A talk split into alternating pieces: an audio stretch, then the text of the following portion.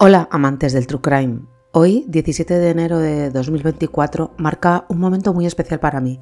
Después de 35 episodios apasionantes, me emociona enormemente dar inicio a la segunda temporada de Lo que no se cuenta no existe. Quiero comenzar expresando mi más sincero agradecimiento a cada uno de vosotros. Vuestras 25.000 escuchas representan para mí un apoyo inimaginable y me inspiran para seguir por este camino. No ha sido fácil. Detrás de cada episodio se esconde un arduo trabajo, desde la minuciosa investigación, la redacción de guiones, pasando por las sesiones de grabación.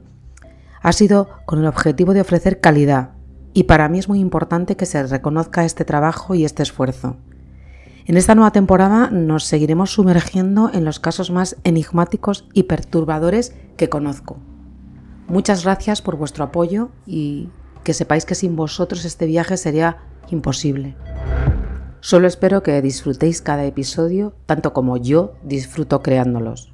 Bienvenidos a la segunda temporada de Lo que no se cuenta no existe.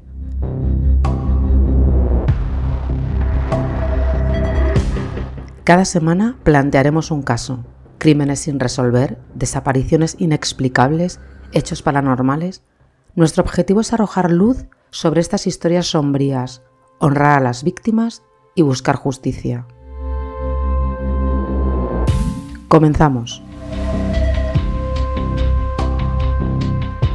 Hoy nos sumergiremos en un episodio muy especial, donde la realidad y la ficción se entrelazan de una manera muy inquietante.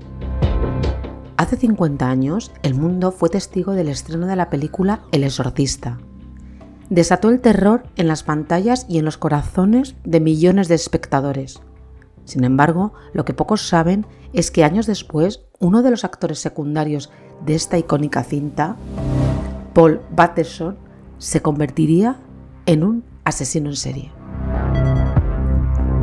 La película El Exorcista es una obra icónica del cine de terror que se estrenó el 26 de diciembre de 1973 está basada en la novela homónima de William Peter Blatty. Blatty se inspiró en un hecho real ocurrido en 1949, del cual reportó la información el periódico Washington Post. A finales de agosto se hizo eco de una inquietante noticia. Un joven de 14 años había sido sometido a diversos exorcismos. Ronald Doe, que es como se llamó a este niño para ocultar su nombre verdadero, pertenecía a una familia luterocristiana y tenía una relación muy especial con una tía suya, Harriet, que era una persona muy interesada en el mundo espiritista y en el mundo del más allá. Cuando su tía fallece, el joven intenta contactar con ella a través de la Ouija y es aquí cuando empieza todo ruidos extraños, objetos que se movían en su casa, olores putrefactos, fenómenos paranormales. Más tarde llegarían las llagas en la piel, gruñidos, la xenoglosia, recordad que las xenoglosias hablan en otros idiomas desconocidos para la persona, y la aversión a objetos sagrados. El niño fue examinado por médicos y psiquiatras y no fueron capaces de determinar ni encontrar explicación lógica y racional a lo que estaba ocurriendo. En la desesperación de la familia, acudieron primero a un pastor de la iglesia anglicana, el reverendo Luther Miles, que terminaría escribiendo un informe que sería determinante para documentar este caso. A este niño se le practicaron más de 30 exorcismos y no solo en la doctrina anglicana, sino que también en la católica. Blatty, que entonces aún era un estudiante, al leer la noticia en la prensa se quedó impactado y comenzó a investigar y fue en 1971 cuando publicó su novela El exorcista, que llegó a vender más de 13 millones de copias solo en Estados Unidos. En 1971, después de rodar Friends Connection y ganar un Oscar y tres Globos de Oro, William Friedkin conoce a Blatty y empiezan a trabajar en el guion de El Exorcista, que ha sido como director su mayor éxito de taquilla. Blatty cambió algunos aspectos de la novela. En la película, la trama gira en torno a la posesión de una niña de 12 años, Regan McNeil, y los intentos de un sacerdote para exorcizar al demonio que la habita. La película fue un rotundo éxito y es considerada como una de las mejores películas de terror de la historia. Esta película cambió el significado del terror en el cine. Director y novelista inician el rodaje de esta película buscando localizaciones. El director tenía claro que quería grabar las escenas del reconocimiento médico que le hacen a la niña de una forma hiperrealista. La escena en cuestión, considerada una de las más inquietantes del exorcista, está inspirada en una prueba real de angiograma que el director del film presenció durante una visita al Hospital Universitario de Nueva York, donde él había asistido a unas jornadas de puertas abiertas. Y puso como condición para grabarla que se contara con el equipo médico que se encargó de dicho procedimiento. Uno de los integrantes de aquel equipo médico era el técnico en radiología Paul Bateson. Años más tarde se descubriría que era un asesino en serie. Paul Bateson nació el 24 de agosto de 1940 en Lansdale, Pensilvania. Creció junto a su padre un hombre muy estricto y de disciplinas férreas que le castigaba por cualquier cosa. Por oír música en la radio, por ir al cine, por ir a la discoteca los fines de semana. El mismo Paul, años después, explicaría que aquello le marcó profundamente, generando en él un odio encarnizado hacia su progenitor, además de una necesidad imperiosa de venganza que jamás descargó hacia él, pero sí contra desconocidos. Su infancia estuvo marcada por este padre autoritario que jamás le dio cariño y que le obligaba a quedarse encerrado en casa escuchando ópera cuando el resto de los niños salían a jugar. Poco más se sabe de su adolescencia. Se alistó en el ejército, pero sus problemas con el alcohol le obligaron a abandonarlo. Buscó consuelo en el mundo de las drogas en los suburbios de Nueva York. Mantuvo relaciones con diferentes hombres en los que buscaba el amor que no había recibido de su padre. Frecuentaba locales de ambiente homosexual en el Greenwich Village y durante sus momentos de lucidez acudía a la Universidad de Nueva York donde consiguió graduarse como técnico en radiología neurológica. Después de conseguir su título, se mudó a Brooklyn y empezó a trabajar en el Hospital Universitario de Nueva York, actualmente el Hospital Tirch, donde fue un reconocido miembro y muy querido entre sus compañeros. Así le recordaba el doctor Lane. Era el más experimentado y el mejor. Me enseñó muchísimo y lo consideraba un buen amigo. Realmente era excelente. Cuando el director del film eh, va a las jornadas de puertas abiertas del Hospital Universitario de Nueva York, donde ve la prueba del angiograma, que es un procedimiento médico que utiliza imágenes de rayos X para visualizar los vasos sanguíneos en diversas zonas del cuerpo, como el corazón, los riñones o el cerebro, se introduce un medio de contraste, generalmente a través de un catéter, para resaltarlos en las imágenes de rayos X. El director, impactado por la precisión de esta prueba, propone al equipo médico que, encabezado por el doctor Barton Lane y el técnico en radiología Paul Batterson, participan como actores secundarios, protagonizando uno de los momentos más perturbadores y escalofriantes de la película, la secuencia en la que Regan, la niña de 12 años poseída por el demonio, es sometida a esta prueba. Cuando le insertan el catéter en su cuello a través de la arteria, la niña hace una mueca terrorífica mientras la sangre brota de su cuello salpicando a Bateson. Una vez terminada su incursión en el mundo cinematográfico, Bateson volvió a su trabajo de radiólogo en el hospital pero un preocupante aumento en el consumo del alcohol que le llevó a acudir a su trabajo completamente ebrio afectó gravemente a su terreno profesional. En 1975 la dirección del hospital, tras varios episodios de borracheras, le despidió. Después de este revés laboral, optó por encauzar su vida, aceptando trabajos de menor cualificación que la suya y acudiendo a reuniones de alcohólicos anónimos pero su afición por las salidas nocturnas y su ansia de encontrar a su media naranja le llevó a una nueva recaída. La noche del 13 de septiembre de 1977, Batterson salió a un bar de ambiente, el Badlands. Quería tomar unas copas, ligar y pasárselo bien. Y allí se encuentra con el crítico de cine que escribía para el seminario estadounidense Variety, Addison Beryl. Hablaron, bailaron, bebieron y consumieron distintas drogas, marihuana, cocaína, nitrato de amilo, durante toda la noche. Sobre las 5 de la mañana, el periodista propuso acabar la fiesta en su apartamento. En el apartamento siguieron bebiendo alcohol y consumiendo drogas. Mantuvieron relaciones sexuales. El periodista le dejó claro a Paul que solo quería sexo esporádico. Al sentirse rechazado, arremetió contra él, golpeándole y acuchillándole hasta la muerte. Eran las siete y media de la mañana. Acto seguido, huyó. En un principio la policía sospechó que podía haberse tratado de un robo que había salido mal. El apartamento se encontraba revuelto y había evidentes signos de lucha. Pero la puerta no estaba forzada. ¿Había dejado la víctima entrar a su asesino? Al día siguiente, un amigo del fallecido, también periodista, Arthur Bell, publicó en su periódico El Village Voice un artículo sobre el asesinato pidiendo al asesino que se entregara. Decía sobre la teoría de la policía.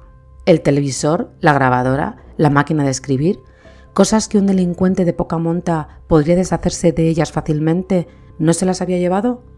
No fue un delito de robo. Beryl había llevado a su agresor a casa y le había permitido entrar en su apartamento. En esta época, mediados de los 70, había habido una oleada de crímenes en Greenwich Village. Todas las víctimas habían sido hombres homosexuales. Se descubrieron varios cuerpos de víctimas no identificadas, desmembradas y metidas en bolsas, que habían sido arrojadas al río Jackson. Al ser víctimas no identificadas, rara vez se informaba de estos asesinatos, pero Bell sí informó. Cada año se producen aproximadamente cuatro asesinatos de hombres homosexuales en la zona del Greenwich Village, pero pocos informan de estos sucesos, escribió. El 22 de septiembre de 1977, ocho días después de haber publicado el artículo de su amigo fallecido, recibió una llamada de una persona anónima que afirmaba haber matado a Beryl.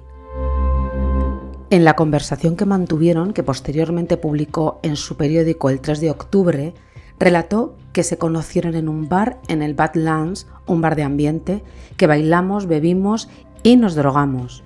Luego nos marchamos a seguir la fiesta al apartamento de Beryl. Tuvimos sexo, pero me sentí rechazado y algo me impulsó a matarle. Pero dejó caer algunas frases en su conversación que pusieron a la policía sobre la pista. Me gustaría espiar mis culpas, pero no puedo entregarme, no podría volver a ejercer, perdería mi licencia. Cuando la policía llegó a su apartamento, le encontraron borracho en un sillón. Una vez en comisaría, Paul hizo una confesión escrita que entregó a los policías. Le acusaron de asesinato en segundo grado, pero en el momento de declarar ante el juez se desdijo y negó su implicación en el asesinato alegando que debido a su estado de embriaguez durante su detención no le habían leído sus derechos, cosa que no les sirvió para nada porque el magistrado falló en contra y el proceso judicial siguió su curso. La policía de Nueva York trató de vincular entonces las muertes sabidas anteriormente en la zona del Greenwich Village, donde habían aparecido cadáveres en bolsas que habían sido arrojados al río. Patterson había mantenido conversaciones telefónicas con su amigo Richard Ryan, en las cuales el radiólogo le explicaba que lo más difícil era deshacerse de los cuerpos.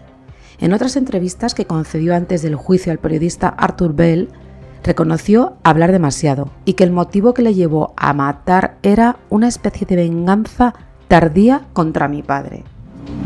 En el juicio, los forenses determinaron que la persona que había cometido los seis asesinatos podían ser o carniceros o una persona con conocimientos médicos debido a la forma en que habían sido descuartizadas las víctimas. Fue condenado a 24 años y 3 meses por el asesinato de Addison Beryl. el juez consideró que las pruebas de los otros seis asesinatos no eran lo suficientemente contundentes para incriminar a Battenson. Durante su largo periodo en la cárcel recibió muchas visitas y concedió muchas entrevistas. Una de las personas que le visitó fue William Friedkin, el director del Exorcista. El director escribió, Entré en su celda, estaba muy alegre, y dijo, recuerdo haber matado a ese tipo. Lo corté y puse las partes de su cuerpo en una bolsa de plástico y la tiré al East River. Ese es el único recuerdo, pero quieren que confiese a otros cinco o seis. Y yo le dije, ¿qué vas a hacer? Y él dijo, bueno, lo estoy pensando, porque si confieso seis o siete de estos, me rebajo la pena de la sentencia. Paul Bateson quedó en libertad condicional el 25 de agosto de 2003. Tenía 67 años. Según los registros públicos del Departamento de Prisiones de Nueva York, no hay registro de su muerte. Jesús Palacios, en su libro Hollywood Maldito, desgrana las leyendas negras que rodean a algunos de los clásicos del cine de terror relacionados con Satanás y entidades demoníacas como La Semilla del Diablo, La Profecía o Poltergeist. Pero fue el film que nos ocupa, El Exorcista, quien sufrió más desgracias durante su producción e incluso después de que se completara la filmación. Un incendio acabó destrozando los decorados de la que iba a ser la casa de los McNeil, retrasando el rodaje semanas. El detalle que da escalofríos es que todo el lugar quedó inservible, excepto la habitación de Regan, que permaneció intacta entre las llamas. Las dos actrices que interpretaban a la niña y a su madre respectivamente, Linda Blair y Ellen Burstyn, sufrieron de dolores insoportables de espalda debido a algunas escenas que tuvieron que rodar. En la escena en que la niña Regan lanza a su madre contra el suelo, lo hizo con tanta fuerza que su espalda quedó tocada para siempre, y los gritos de la actriz en la película son reales de puro dolor. Los métodos poco ortodoxos que se utilizaron en el rodaje. El director disparó con un arma real para obtener la cara de pavor del padre Carras. Para la escena final, cuando el demonio abandona el cuerpo de Regan, se grabaron varios sonidos. En la producción final se puso la grabación de varios cerdos chillando en un matadero. Los actores Jack McWoran y Basiliki Maliaros murieron con la película todavía en postproducción también morían en el film. Otros siete miembros del equipo murieron antes de que la película se estrenara, algunos por causas no muy claras. Uno de ellos fue acribillado a balazos. En 1987, la actriz Mercedes McCambridge, que hizo la voz del demonio Pazuzu, vivió una tragedia cuando su hijo asesinó a su esposa y a sus hijos antes de suicidarse. La postproducción de la película se realizó en el número 666 de la Quinta Avenida. Terrorífica coincidencia, ¿no? El asesino Jeffrey Dahmer, el carnicero de Milwaukee, tenía esta película como cabecera. La veía una y otra vez. La línea entre la verdad y la leyenda se difumina en las misteriosas coincidencias del rodaje, las inquietantes experiencias asociadas a la producción y la conexión entre Ronald Doy y Paul Bateson, cuestionando dónde termina la ficción y comienza la realidad, uniendo de manera inquietante ambos mundos. Me despido de vosotros con mi frase favorita, que los malos no se crucen nunca en nuestro camino. Muchas gracias y hasta la próxima.